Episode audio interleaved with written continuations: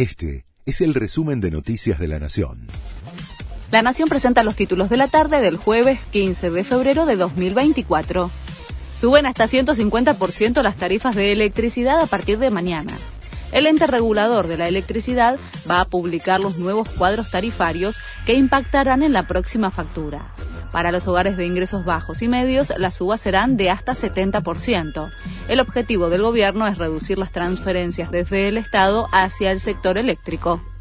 Milei confirmó que prepara un mecanismo de asistencia para hacer frente a la suba de las cuotas en colegios.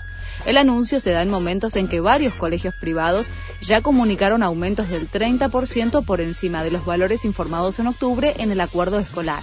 Además, dijo que habrá vouchers para comprar útiles escolares. Cinco gobernadores iniciaron acciones legales contra la nación y analizan una gran demanda común.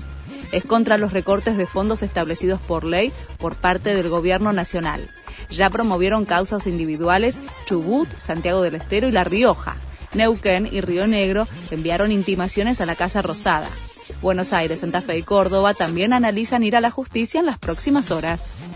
Israel encontró evidencia de que Hamas retuvo rehenes en el hospital Nasser de Gaza.